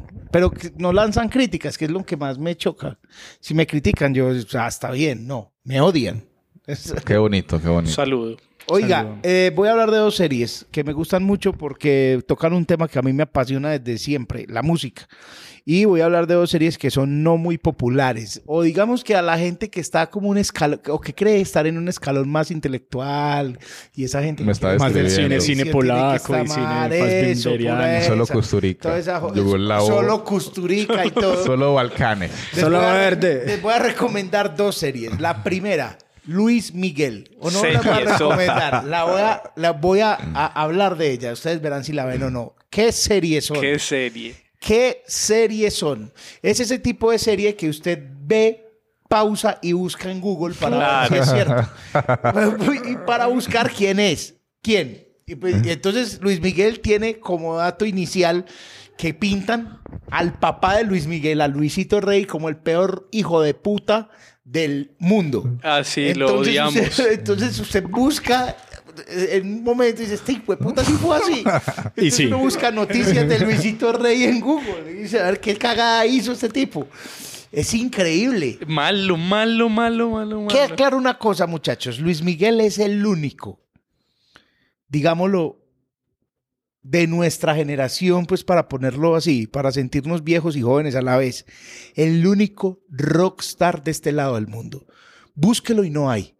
alguien de reconocimiento mundial, alguien con tratamiento de estrella, alguien como un Elvis, un Michael Jackson guardando sus debidas proporciones mundiales. Pero a este lado, ¿quién más que Luis Miguel? Ninguno. Luis Miguel hizo cine. Luis Miguel a Desde los, pequeñito. A los 15 Desde- años era millonario. Ay. Luis Miguel a los 15 años era millonario. Ahora, era él... el- el- la, eh, la gallina de los huevos de oro del papá. Tal cual. Pero ya que propone esa comparación como de estrellas, sí iba a cantar Luis Miguel con Michael Jackson, que es la otra estrella contemporánea. Pero por favor, muestran cómo fue, porque es que está en YouTube. Usted busca en YouTube Luis Miguel y Michael Jackson. Luis Miguel cantó con Michael Jackson. Hizo un video con Michael Jackson. Y, y- y cuando Las dijeron- dos estrellas, las de dos la del estrellas en norte ese y la del momento. sur. Y cuentan como, en la serie cuentan cómo fue la historia. Entonces, cuando llegó esa historia, uno se demora mucho viendo la serie porque uno pausa y dice, no, esto están jodiendo. Voy a buscar Luis Miguel y Michael Jackson. Y uno busca Luis Miguel y Michael Jackson y encuentra el video. No pasó nada con el video, pero a la mierda. Luis Miguel le va a contar a sus hijos, si es que los tiene, porque dicen también que, que tiene, le va a contar que cantó con Michael Jackson. Eso no se lo quita nadie. Y, y- y tengo una pregunta. ¿Cuántos seres humanos vivos se comió Luis Miguel en la serie? ¿Cuántos- seres humanos. ¿Cuántas sé. personas? Sí, personas. Más que Julio Iglesias y que Julio Iglesias ya tenía el No, Julio tope. Iglesias era una-. Julio Iglesias es El una cosa pipí muy de oro, de- Pero eso que dice Chicho de la serie es súper teso porque uno, a mí, yo no había visto Luis Miguel hasta que mucha gente me dijo, no, tenés que ver Luis Miguel. Me llegaban chismes que, que- que su- y uno ve programas mexicanos que cuando se emitía la serie hacían una mañana completa desenredando quién era el que le quitó la novia a Luis Miguel. Y Es es uno de esos, Exacto. el ¿Ñarrito ganador de los... Sí, Sí. claro, claro. el- a la primera novia que era fotógrafa prim- le entra Alejandro González Iñárritu Ay, duro y se la lleva. Y el man que Eso no lo dice la serie, eso lo descubre uno que es más emocionante. Eso no lo dicen los libros de historia, como dice. Pero- Oiga, pero no, la vuelta es esta. La serie sigue teniendo un gran vacío. O sea, un gran vacío, no, quedamos, es tan capo Luis Miguel que el man la autoriza, huevón. Entonces, todo lo que dice ahí lo leyó Luis Miguel. Entonces ahí pueden decir mentiras, pero el man está perfectamente cuidado el guion para que si uno busca en Google, diga, ah, sí, es así. Pero ahí... Pero de- estamos emocionados y hay gente que el- yo hacía eso que dice Chicho exactamente, pero sí la critican por eso también, porque dice que Luis Miguel se cuidó mucho Ah. para no mostrar cosas de drogas, de alcohol, porque en la, en la serie pues sí se ve, pero no, No al es... grado pero de dicen que gradación de al Luis grado Miguel. de- Ah, de no, Luis no, no. Miguel. El man en, en- en- allá, rumbero duro. Pues Luis Miguel Rockstar. es un rumbero duro, rockstar. Y eh, no, pues no han dicho. Ahora, capítulo aparte, es que es muy, es muy bien lograda la serie. Capítulo aparte es el tema mamá de Luis Miguel. Mamá de Luis Miguel. Esto es una cosa que se sale de toda lógica y proporción. Antes de la serie todo el mundo decía la mamá de Luis Miguel, ¿qué? Porque la mamá nunca sale. Sa- Sabemos que Luis Miguel es hijo de Luisito Rey ya y, Y la ya. mamá está desaparecida hace mucho tiempo. Cuentan el por qué y cómo está desaparecida la mamá. Y pues obviamente con permiso de él, muestran cómo Luis Miguel tiene esa relación con la mamá. O sea, no puedo contar absolutamente nada Pero no, porque no ven la serie. pero esa es la trama principal La trama por la principal, que uno exacto. sigue la serie, por la relación y José con la Miel le mamá. queda es chiquito. un José Miel, usted lo ha descrito. Venga, Chicho, y además de eso, usted dice, habla de internet, pero lo teso que me parecía a mí de Luis Miguel es que internet con su inmensidad, no, eso sí no te lo descifra. Esa trama principal de la No. mamá no tiene, Luis ni Miguel- internet puede con eso. Luis Miguel y la familia se ha gastado parte de la fortuna, según los medios mexicanos, escondiendo la historia de la mamá. Y lo único que se sabe de la historia de la mamá es en esta serie. Posiblemente para eso fue que la escondieron o posiblemente estaba bien escondida y es una manera de exorcizar algunos demonios de Para Luis que la Miguel gente, sí. para que la gente está. Ya está firmada la segunda temporada. El último capítulo de la primera temporada de Luis Miguel casi que a uno le dice, Hay segunda. tiene que ver. Pero está Tiene- firmada o filmada. Está firmada. No sé si la están rodando. El protagonista se llama Diego Boneta y es productor de la serie también. Ah, no, Y va. si usted lo Y sigue en. Instagram, el man canta. Y, y si lo maquillan y queda muy parecido. Usted lo sigue en Instagram, tiene varias fotos con Luis Miguel y sí son muy parecidos, sí Eh. son amigos. Entonces, Lo, Es único, como- lo único que he escuchado es como en contra del actor. Hay veces que a la gente lo saca en algún momento la serie por el actor. Pero Yo no me la he visto, pero he escuchado ese comentario. Es muy parecido, no, pero el man lo hace bien. Eh, Además, yo creo que es tan poderoso la trama que, que uno se queda viéndola. Si se la ve, lo invito para que en el piloto encuentre al verdadero Luis Miguel Ah, que sí. hace un cameo Lu- ahí. Luis Miguel hace un cameo ahí en el primer, en el primer capítulo, pues, en el piloto. ¿Y eso lo supiste cuando? No, yo lo vi. Eh, usted Luis Miguel. No, yo lo supe después y después No, yo sí lo vi. ya, sí, tal. Es una serie para que usted vea con su esposa. Es muy novelera, eh, telemexica- me- mexicana. La emitió Telemundo y Netflix la compró y la, la fue pasando a medida que Telemundo la pasaba. Entonces, Semanalmente, salía sí. semanalmente un capítulo. Y también un furor en... en- Y no, es más novela o más serio, pues, ¿o Es una novela serie, es muy, muy loca, muy a lo bien. Bueno, muy, muy bueno, a lo bien. Tuve que agregar muchas canciones de Luis Miguel. No, pero por favor, de- ahora Luis Miguel es un artista muy bravo, muchacho. Luis Miguel tiene o tú ninguna cuando calienta el sol. La viquina, la- Eh, hay, una- hay un, un mito Muy de Luis bueno. Miguel muy teso y es que Luis Miguel cuando entró en decadencia fea, dura, que no lo toca la serie porque no ha llegado a ese lugar de la historia. Ojo, puede que lo toquen. Luis Miguel contrató un doble para que lo reemplazaran en los conciertos y dicen que todavía lo- todavía, Todavía lo, lo- usa ah, de vez en cuando, que es un man que engorda cuando Luis Miguel engorda, adelgaza cuando Luis Miguel adelgaza, y que cuando llega, que por ejemplo en el concierto en Medellín nadie vio a Luis Miguel, que él no permitía que se le acercaran yo no sé cuántos metros, metros. no permitía que en el carro que lo transportara fuera alguien diferente, que el carro tenía que tener tapado todo, decían Porque que era el era muy creído o porque era el doble de Luis Miguel. Y no tiene diastema. Y no, el man no habla en ningún concierto, ni de- como Luis Miguel, ni, ni el doble. No habla. Él llega, coge el micrófono, canta y se va. Rockstar. No dice, hola, buenas noches, ¿cómo están? Hola, Medellín, nada. Canta y se va. Que solamente algunas ocasiones cuando está tomado dice un par de palabras y ya. Ni Pero Paul McCartney es- que lo mataron y es- tiene... es- Varios dobles. es así, es increíble. Y la segunda, tengo dos minutos, dos. min- dos minutos para hablar de la segunda serie, porque conocí de muy de cerca parte de esa historia. Es Nicky Jam. Nicky Jam es una serie que de lo maluca El es buena. ganador.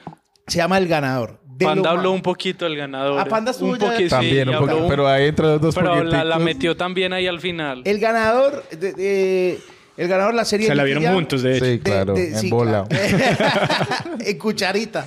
Eh, de- de- dirigida por Jesse Terrero, si no me estoy hablando de memoria, que es el que produce los grandes videos para todos los reggaetoneros. Pudo haber sido mejor, obviamente, pero no sé si Jesse Terrero tenía ex- experiencia en esto y pues está bien. Eh, eh, está bien. El, actor actúa eh, que interpreta a Nicky Jam con el orto, con el orto. Es muy mal actor y es cantante también y la trama es tan fuerte que uno se queda viéndola. Es muy novela, pero es la historia de Nicky Jam. Nicky Jam, reggaetonero, puertorriqueño, empezó con Daddy Yankee, eran los Cangris, en Puerto Rico eran un solo radio, sacaron canciones súper tesas. Ah, bueno, el actor que interpreta a Daddy Yankee es más parecido a Daddy Yankee que Daddy Yankee. Es increíble. Es, es increíble lo que se parece a este tipo a Daddy Yankee. La trama es acelerada, en fin. eh, La, la forma de la serie es regular, la actuación de él es regular. Cuando actúa Nicky Jam, actúa muy bien. El, eh, himself, Nicky Jam as himself. Este man es muy parecido. Eh, Sí. Ah, aparte que, Nicky, que Daddy Yankee rejuvenece, ustedes no han visto, es como el Benjamin Button del reggaetón. Del reggaetón. Entonces, eh, para terminar, esa serie cuenta un drama que yo presencié. Un drama que yo vi como este man, siendo el más reggaetonero, el papá del reggaetón, el papá en, Puerto Rico con Daddy Yankee, por culpa de la droga, que es una pastilla, el pelco, que es una pastilla, eh, por culpa de la droga, cae en desgracia. A Daddy Yankee le toca decirle, váyase a la mierda que usted nos va a tirar. Y mientras Daddy Yankee está triunfando con la gasolina en el mundo y está siendo el embajador número uno del reggaetón, está millonario. Nicky Jam está en Medellín recuperándose de una adicción tremenda. Mochitos Eh, le tocó, no. No, La estuvo luz. de muchos como tres. Estuvo eh, muy mal y digo que me tocó porque yo, con estas manitos que se han de comer los gusanos, o sea, habrá de comer el fuego del crematorio, le pagué a Ari Yankee cuando volvió a Medellín 800 mil pesos por un concierto. en la barra de una discoteca. Cuando estaba completamente aniquilado, Jam. viviendo, viviendo en la 33. Antes de que lo cogiera Disco Fuente. Pero eso era para vicio, ¿crees que- Pidiendo oportunidades. Yo creo que ya en ya ese momento estaba recuperado porque estaba muy gordo. Y estaba ya, ya recuperando. Y todavía no lo había cogido nadie acá. Y no lo había cogido nadie. Y el man que sale ahí, que es el, el manager de él, que es el ciego, Que hace Diego cada que hace Diego la- Cadavid maravillosamente. Eh, que Ex- hace el ciego, ay, que el ciego hace un cameo también ahí. Hace- Sí, El monito, el monito. real, el, el ciego real. El ciego Ajá. real entra a- en un momento de la serie también. Y se manda saludes. no, y se insulta, creo. Ese man lo cogió de la nada. Y tal cual pasó ahí porque nos contó. Dijo, no, usted no puede estar cantando por 800 mil pesos. Páseme su celular, yo sigo manejándolo. Y es lo que es ahora Nicky Jam, un tipo que ya está súper famoso y otra vez súper millonario. Me pasé dos minutos. Tengo dos preguntas esas dos. antes de... Sí, hágale. ¿El ganador termina y se acaba ahí o hay algo más de la historia de Nicky Jam que falte? Es una, es que es una serie toda inocente, hombre. O sea, sí se ve que es dirigida por un man que dirige videos musicales. Entonces es como que sí, eh, ahí podría terminar y si quieren hacer una segunda parte, pues la pueden hacer.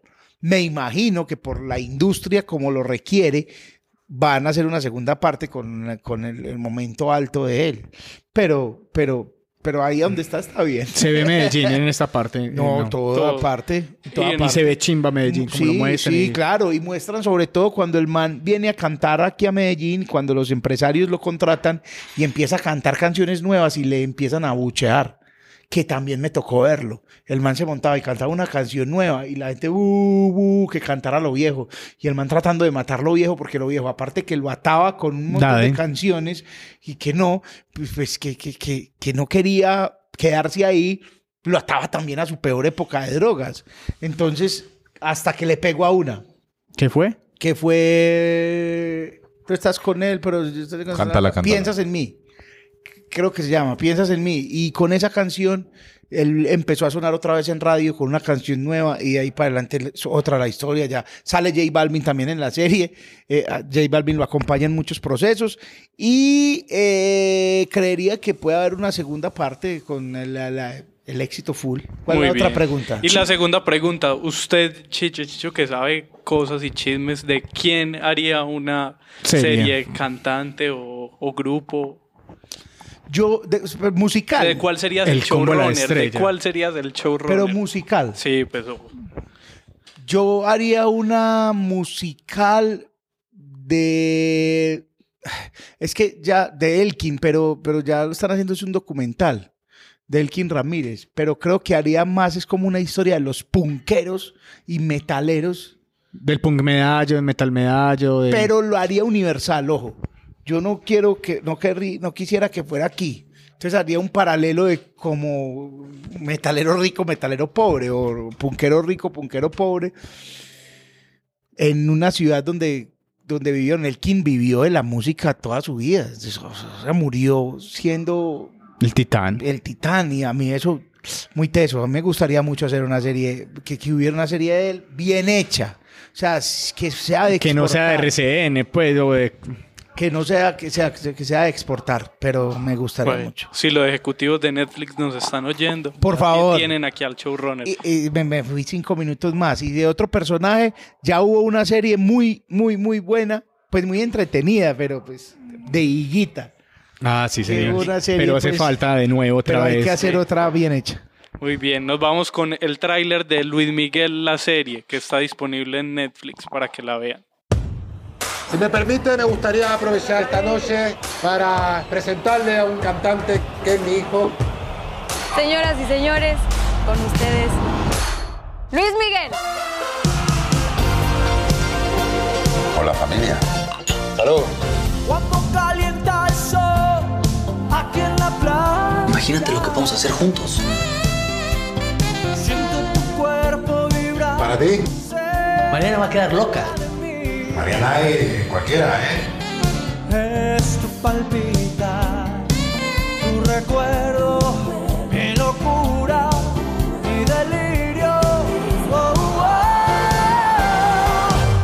oh. necesito espacio. En mi carrera y en mi vida personal. Ya no te puedes meter, ¿está claro? Marqué 10 veces a mi mamá. Hay algo raro ahí. Tu madre nos quiere ver. Necesitamos ir a las autoridades y declararla oficialmente desaparecida. Escúchame bien. No soy tu proveedor, no soy tu puto empleado, soy tu hijo, carajo. Yo no sé dónde estoy parada cuando estoy contigo. Estás tú, tu carrera, tu papá. Para llegar a la cima, uno tiene que hacer muchos sacrificios. Cuando llegas, te das cuenta que es un lugar solitario.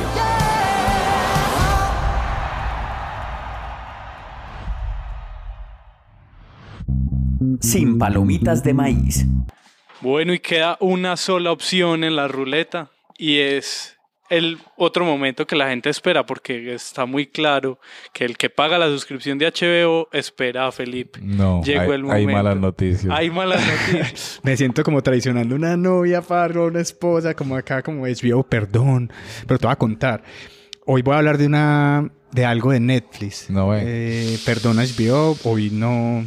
Esto fue sin Pero, pero mira que lo estoy buscando y creo que tengo Netflix ahora por precisamente esto de lo que voy a hablar. Y porque no lo conseguí en otra parte. Traté de buscarlo en muchas páginas y en muchas eh, torrents y vaina y no lo encontraba. Se trata de un videoclip. Vuelve el hombre cassette con los videoclips. El primer videoclip para Netflix con la música de Tom York de Radiohead. Entonces hacen un video musical que es el primero para Netflix, rayadísimo, loquísimo. Llevas hablando chimba. mucho rato de eso, me has preguntado. Eh, porque no lo había visto, entonces se llama Anima. Sí. Entonces es el reciente Ah, trabajo de Tom York de Tom solo, York. que sacó tres canciones, lo sacó el 29 de junio, me parece, hace poquito. está muy recién. Sabía, no sabía. 15 Y- minutos. No, 15 Se lo ve uno muy rápido. Y, son, y es el Uy, mismo pero trabajo. es un vértigo. Y es el trabajo discográfico que saca y se acompaña de un señor que se llama Paul Tom, Paul Tom Anderson, que también ha hecho películas, ha hecho videoclips, también había hecho videoclips para Radiohead y hacen el video musical de esas tres canciones. Entonces volvemos como a, la época de las películas musicales, volvemos a la época donde la música le ponían imágenes y películas, eh, imágenes como en Pink Floyd, como otras tantas, y Tom York nos regala un video musical exquisito, reteso. Entonces, ¿qué le tiene? Es Tom York, músico, compositor, pero también actúa. Eh, es una especie de viajero del metro donde empiezan a pasar muchas cosas. Sobre todo hay un momento muy especial y es que Está viejito, Tom. hay coreografías de Mierda. videodanza, entonces el video musical se vuelve... él una- baila. Y el baila, o sea, es una cosa súper especial porque es... Súper loca, Hay pues también se videodanza, metieron entonces- de todo, pues, papeles, Sí, entonces... Pero por todos lados. por todos los agujeros del cuerpo. Eso Es un viaje en el metro donde empieza a haber Sí, no, videodanza no nos como... vengamos con huevonadas. Entonces, uno diría que la- el video es el la danza que hacen, la coreografía que hacen todos los actores del metro y en donde caminan es mm, como evocando esa, esa rutina diaria de la gente, esa forma como estamos alinea- alineados y todas esas cosas. Los que no quieren dar puesto en el metro. Los que no dan puesto en el metro, hay una historia de amor por sí, pero me parece una apuesta muy arriesgada y que se va a empezar a ver mucho. Eh, no sé si Netflix Kill de MTV, pero creo que va a haber una oleada de videos musicales a través de Netflix y que va a ser otra forma de Netflix explotar y otra forma de Netflix darle vida a Sí. otros proyectos. Sí será, pero es que no es- pagar 32 lucas por ver un video, pues va a No, YouTube. pero, pero no va a estar en YouTube. pero si no está en YouTube, Lo si no está en otras plataformas, Lo que La igual música es... nueva. es de este año. es- o sea, salió, salió el, el disco, que son tres canciones, y de una también salió en Netflix Anima.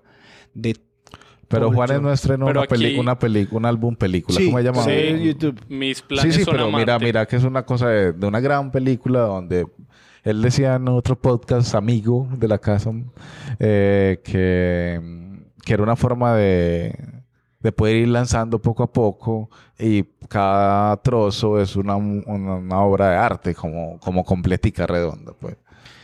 Entonces lo que tenemos es 14 minutos, como dice Juan, de goce audiovisual total, con una historia loquísima, como dice Chicho también, que se meten como todos los papeles del mundo para Mm. mostrar. Es un viaje en el metro, sale, hay una búsqueda ahí con la chi con una chica. Hay tensión, hay... Pero también al, al final la historia pues romántica se resuelve. Sin spoiler, por favor. El, no. el tema, el tema acá es que creo que es muy acertado la, la búsqueda audiovisual de, de Paul Anderson porque refleja todo eso de la música y volvemos a eso del- de las películas musicales como esa de Juanes o de Pink Floyd donde, donde no se sabe uno si está viendo cine, si está escuchando un disco, si está haciendo ambas cosas, si está viendo qué está viendo. Y Anima es muy a propósito porque sucede como ese estado de, de ensueño, de insomnio, de, de- de- sueño de pronto de, alguien que va en el metro y que le suceden cosas y que al final despierta de nuevo. Entonces vale mucho la pena ver. Creo que puse Netflix otra vez por, por buscar eso, porque en serio no la encontraba y ya había leído mucho sobre ella. Eh, 14 minutos de vértigo total que valen mucho la pena y que, y, y la actuación pues de Tom York ya está muy aporreadito, con un ojo muy aporreado, pero creo que... Y la música no es tan radio, que es otra cosa muy bacana, creo que es, apunta mucho a, las búsquedas que está haciendo Tom York como solista y, cambia un poquito po- como esa visión que tenemos un poquito de Radiohead, aunque tiene muchos tintes de él. Ahí en la música, de, en el en Anima, lo que se ve en Netflix son solo tres, tres tracks, tres canciones. Sí, Ya. son esos. Y Porque veo que, que aquí dice como buscando en Spotify también veo que está el álbum completo y son nueve. nueve canciones. Entonces que es como la parte visual solo de ese mismo álbum. Cogieron tres canciones que fueron Not Dead News, Traffic y Down Chores. Ya. Y bueno, y otra cosa que quiero hacerle muy especial es a las coreografías, que las hace un man que se llama Damien Jallet, es un belga francés. Y parce, es que es poner a gente, 50, 60 actores a hacer coreografías, que es otra, otro, otro lugar a que el videoclip ha llegado que es, y que, que hay hasta festivales específicamente para eso de la videodanza, donde juntan muy bien el, el video con las coreografías y acá lo logran muy bien. Entonces hay video, hay video, hay danzarines en el metro, hay danzarines en la calle y eso crea mucha tensión porque todos los movimientos son muy calculados, todos los movimientos dan a eso del ritmo y, y funciona muy bien para, para contar esa historia de lo que quiere lograr. Y el tema de la de lo que pasa en la vida diaria, pues lo que pesa la vida diaria en la realidad y que hace que, que estos, de pronto estas coreografías sean así y por eso es lo que quiere evocar ahí. Entonces York, músico y actor y, y compositor de esta serie, vale mucho la pena para ver. Muy bien, ya veremos si Netflix le sigue apuntando a estos, esos 15 minutos y le sacamos el rato y los veremos para comentarlo con Felipe. Sí, no, ya estoy, ya le di. Pero no lo estamos oyendo. ¿y qué? Bueno, y otra Lo cosa, y haga. es que está ambientada en Praga, entonces también eh, eso le da también otra sensación a la, a la- al video, pues como cuando salen del metro y caminan por algunas calles de la ciudad, eso, Europa ahí tiene un tinte otro mundo. bacano. Está así, tiene jodidito el ojo, ¿verdad? O sea, Tom York sí está porreadito. Pero baila muy bien, ¿no? Pues valga decir que... No, que ese man es el rock and roll, güey.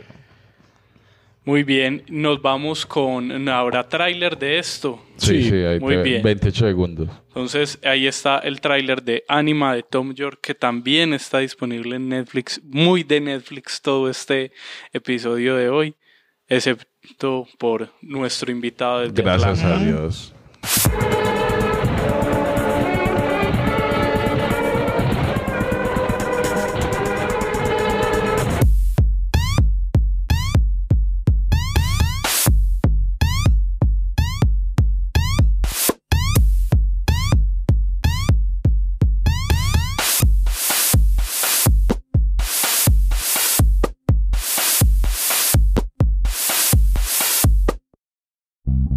Sin palomitas de maíz. Muy bien, y eso fue Sin Palomitas de Maíz, el episodio 16. Chicho, Gracias. deberías volver. Volvamos. Hablamos muy bueno. Hablamos muy chévere, volvamos, digan cuándo. Nos reímos, hemos tenido unos invitados, hablaste como por tres invitados que hemos tenido, Perdón. que Pero es el unos tamaño, que, weón. no hablan.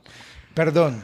Pero Yo quiero- muy bien. eh, ¿Hay algo más para decir en este? Sí, sí, tenés Como algo recomendado más final. recomendado Ah, rápido, recomendado corto. Que final. te hayas visto. Yo me vi la balada de Booster Scrunch. Scrunch. Scrooge, sí, de los Coen. Scrooge. Wow. O sea, dos horas trece de cosas, hablando de cosas locas, de western, de los Cohen, más Netflix, porque es especial para Netflix. Y es una chimba de película. Play, play, para que no se la pierdan. Tienes que, no sé si para ver, no sé, no sé, es una película rara. Pero es divertida. Muy, incluso muy, muy. Una antología, como cinco Epa, historias epa, ahí epa, que se tienen en común el oeste americano. Entonces, y cuando ya te estás cansando del personaje, pasa a otro, entonces tranquilo que te- inclusive lo puedes pausar y ver otra vaina. y con muchas sorpresas. Es otra, co- otra exploración, otra gente que se siente en casa, los Están muy Cohen. locos los Cohen. Sí, sí, ahí está. Algo más que recomendar, eh, Chicho. Yo quiero, yo quiero recomendar una serie que para muchos eh, puede ser densa, sí o qué, pero eh, voy a voy a ponerla acá para que eso sale el, el- se llama Peaky Blinders. ¿Ya, ya hablaron de ella? No hemos hablado de ella. Ok. Peaky Blinders, eh, o Blinders, no sé, pena mi inglés. Eh, esta serie es todo lo que está bien en la vida. Trampas, ah, contrabando, licor, un poco de drogas, eh, trueque, en fin, mafia. Eh, es muy bello. Es muy bello. Por favor, véanla. Véanla, está ambientada en una época, mm, está muy bien camellada, esto todo está muy bien, esto está muy bonito todo. La veremos y si no, para que vuelva y nos cuente de ella. Sí, y lo último que estoy viendo es que, ah, bueno, y me vi Grey's Anatomy, me volví, Dios santo. sí, me vi una serie. Pues yo quiero decir lo último del, del podcast. Sigan ustedes que quiero. Una serie muy cortica, No. Grey's Anatomy. No, No. muy buena. Pues yo me vi ahí a poquito. Si no es más, creo No, por que aquí fue la con dejamos. eso terminamos el No, episodio entonces vamos 16. a terminar porque estamos justo a punto de licuar un jugo. Entonces quiero que prendamos la licuadora para terminar este, este Maravilloso capítulo de Eh, hoy. Este maravilloso capítulo. Sí, 3, 2, 1, ahí va. Y con el sonido de la licuadora nos despedimos. Juan, Felipe, Chicho, muchas gracias por Gracias por escuchar. invitarme, nos volvemos Sin a ver. palomitas de maíz. Chao. Chao. Cámbiate a T-Mobile y llévate dos líneas por solo 90 dólares y dos nuevos iPhone 11 por cuenta nuestra. ¿Qué hacemos? No sé. Tomen un retrato con la cámara gran angular diseñada para dos.